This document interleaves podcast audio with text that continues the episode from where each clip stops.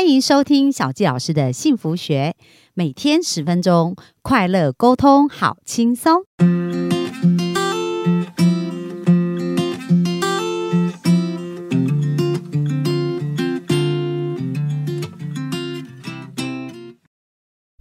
欢迎收听小纪老师的幸福学，很开心又在空中跟大家见面。那本周呢，我们专访到就是我的好朋友可心哦。那因为我从旁观察，我就觉得哇，他跟孩子真的是玩得开心的不得了，然后自己的生活也很开心。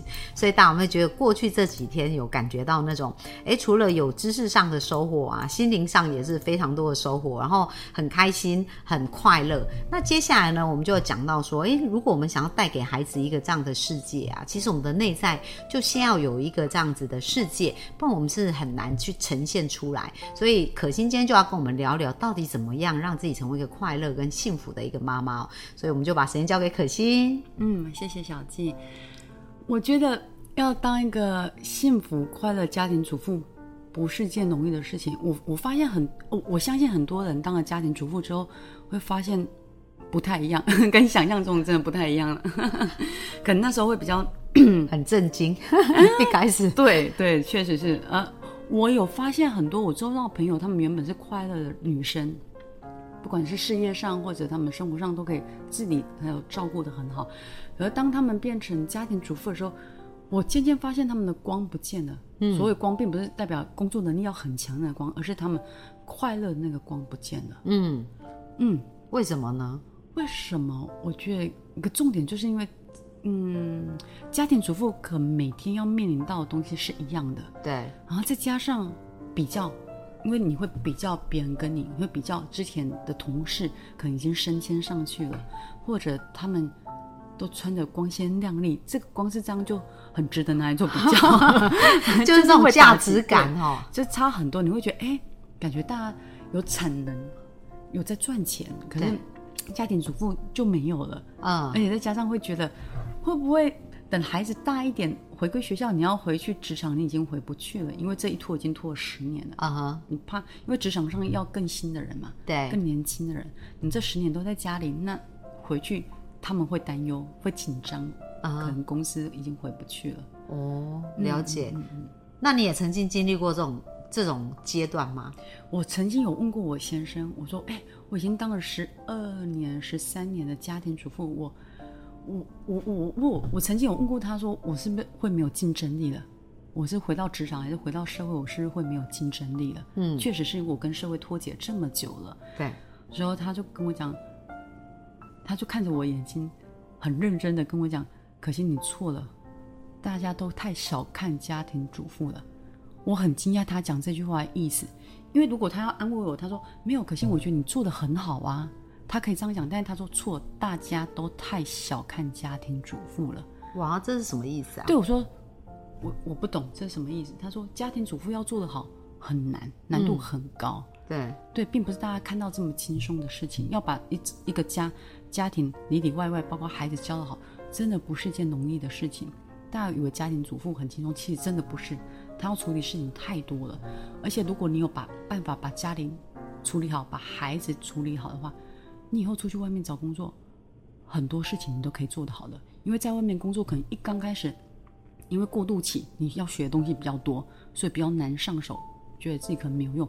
可是很多工作都是这个样子，时间一久，就很自然，你就会知道怎么做，要怎么做了。可是家庭主妇不是，是一直在变，一直在变，一直在变化的。对。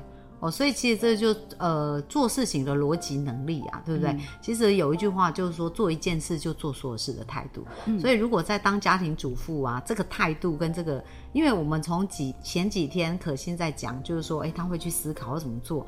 然后其实这些问题，各式各样问题就很复杂。可是，一旦你学会处理事情的逻辑跟模组的时候，那运用在工作，可能工作这些问题比起你在家庭遇到这件事情更小。就它解决的程度是比较更容易的啦，所以你拥有的这种解决问题的能力，用到职场去，它还是一样是非常好用。嗯，概念是这样子，是完全正确。对，因为我之前会怕自己跟不上，然后我我之后我等当我老公这样提醒我之后，我才发现，哎，真的是哎，因为我就想到有很多家庭主妇，包括我自己之前是这样，会把自己。定位卡的不上不下，就感觉在家里使不上力，然后出去外面工作也不确定会不会被录用，会不会有人喜欢你，想要用你。对，所以当听到我老公这样讲，我才恍然大悟。我想，那既然这样的话，我要把家庭主妇做得更很出色。嗯更好玩。嗯，之后我就想，那我要做什么样的调试呢？要怎么调整我这个工作呢？所以我就想，好，我就就像刚才讲的，把造型餐做好，把早餐从一早开始的早餐做好之后，呃，每天少用半个小时，先从半个小时手机开始，然后每天看三十分钟的一本书，对，然后每天整理一个衣柜，还是整理一个环境。我就每天给自己设一个目标，或者今天要做三十分钟的成长记录，因为成长记录我现在都还有在持续做，就每天安排哪段时间做成长记录，每天安排哪段时间学语言。我觉得这样下来，你就发现，对你是家庭主妇没错，但你却把自己过得很充实。对，而且这个也是设立目标、达成目标，就是说，哎，我这个时间内要完成什么，也是一个设立目标、达成目标的过程啊。对对那如果你有习惯性养成，以后到职场去要做事情，所有的专案也是一样的概念。对对，所以家庭主妇就不再是觉得，嗯，柴米油盐酱醋茶，每天都绕着孩子身身上那里转。你会发现你，因为就像你讲的，设立了目标，所以你会想去达成。所以当你一达成的时候，你的心会比较不会这么空空的感觉，对，你会很踏实，而且很有成就感。嗯，那我通常什么时候学我的语言，什么时候看我的书，就是通常小孩子下课的时候，因为我小孩是，呃，他们没有去安亲班，也没有去补习班，所以接到家就吃晚餐，吃完之后，我们就一直在餐桌上学习。对他们写他们功课，我在学我的语言，然后学呃读我自己的书。嗯，我觉得那个氛围我自己是喜欢，是舒服的。对，我也是大家就是不会讲话，然后如果要讲话，可能只是小声讨论，然后在同一个空间各做各的学习。嗯，哇，这样很棒哎哦，所以就是从呃他们蛮小，你就已经有创造出这样的时间。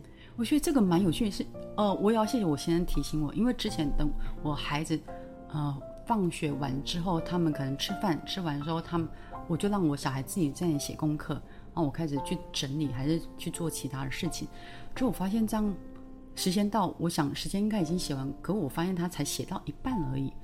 之后我才设计那个呃王牌游戏的时间，再加上我会跟着他们一起学，那段时间就就是很安静，我觉得那蛮舒压的，蛮舒心的。对，很明显改变是老大他的成绩就整个上升非常非常突飞猛进。可以说是这个样子，我就蛮惊讶这一点的。嗯，嗯，因为我们其实我也没教他什么功课，因为你知道我功课也不是这么好，我只是坐在那里陪他而已，也不算是陪，因为我自己也在看我的书，对，所以我就发现其实他这样很不错，因为他没有考卷，也没有测验卷，也没有补习班，没有安心班，他就自己写他自己的功课，写完。可是我发现他是就训练他自己可以把事情做好，嗯，那也是一个很静意外的收获。对，那个是一个很静心跟很安心的时刻啦。嗯，就是说对孩子来讲，磁场啊，就是说，哎，当妈妈也在学习，妈妈其实是很沉浸在那个学习的快乐跟美好的感觉。那他们在学习也会连接这种安心啊跟好的感觉，所以其实那个学习成效跟记忆力跟吸收率也是会比一般可能只是在安心班，然后一直很焦躁的情况下，其实是会好很多。我相信，但是一刚开始并不是都这么顺顺利，因为一刚开始可能一个会起来，啊还不习惯哈。啊，一起来喝水，起来上厕所，起来做什么，另外一个就会被带动起来。对，所以一刚开始我都需要管秩序。之后我就跟他讲：“你们说你们要成为成功人，有这么容易被 环境给影响吗？哥哥起来，弟弟就要跟着起来吗？你们要记得，你们目标想要成为成功人，首先自制力很重要，这个就是要练习你们的自制力。所以当如果哥哥起来，弟弟就知道哦，现在是练习自制力最好的时候。”所以他就不会随便受影响。对我说：“你们要记得你们的身份是什么，你们要成为成功人要怎么做。好可怕！哦，所以其实真的要绞尽脑汁哎，对不对？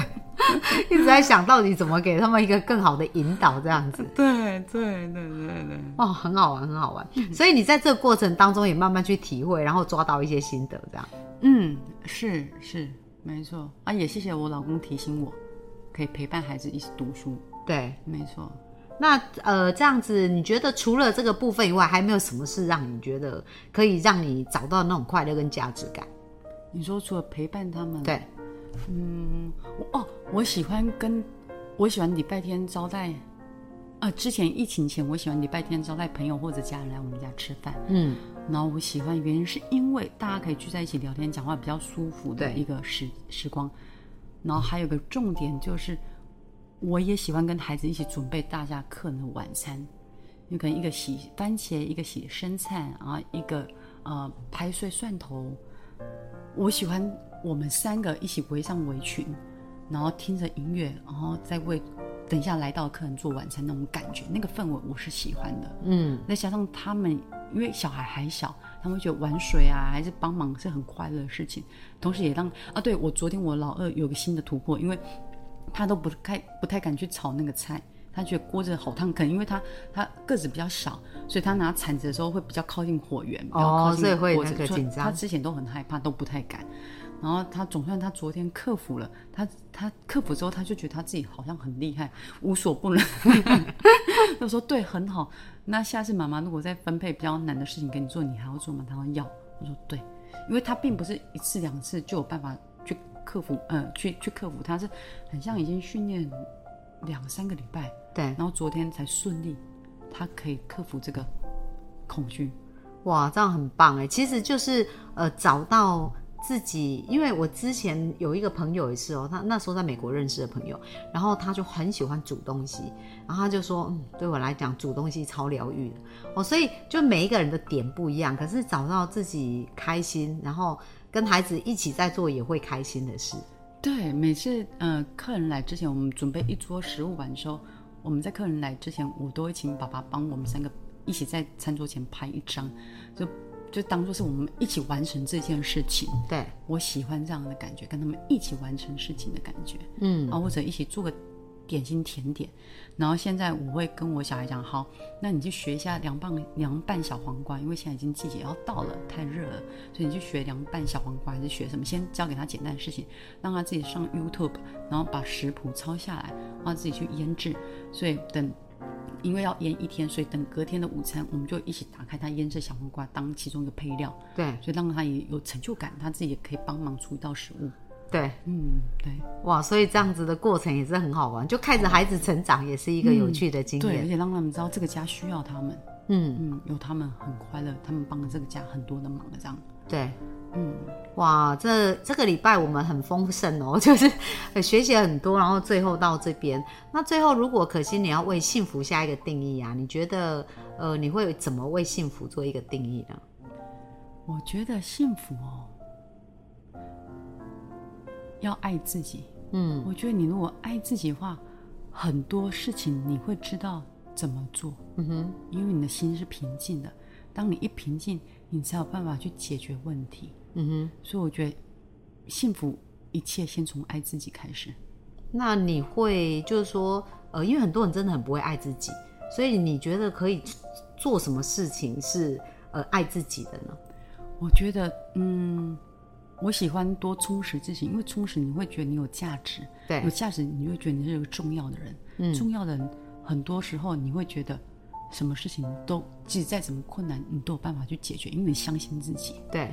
对哦，所以对你来讲，就是充实自己，其实就是爱自己的表现。对哦，那所以每个人都不一样，就是每个人应该去找到那个爱的时刻，就是说自己在做那一事的时候，是会觉得自己很开心，而且自己很幸福的，而且充实，充实不会心里空空。因为如果爱自己只是吃好吃的东西，还是买漂亮的衣服穿，一下就空了，那个心就空掉了。就内在的那个感觉是要充实。